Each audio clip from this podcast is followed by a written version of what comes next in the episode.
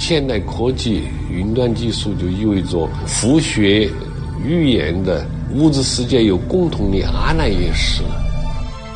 佛教其实不是宗教，因为它里头没有组建一切的神，它里头讲的是每个人自我修行，它构造出有一套整个宇宙和人类的图像啊，也是用讲道理的办法，这个跟科学是一致的。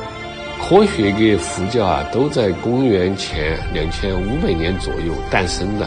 一个呢，科学是在古希腊，佛教在印度。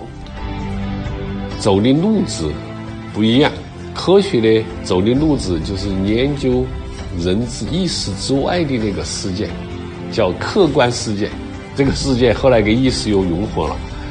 佛教呢就集中的研究人的意识，它叫内心世界。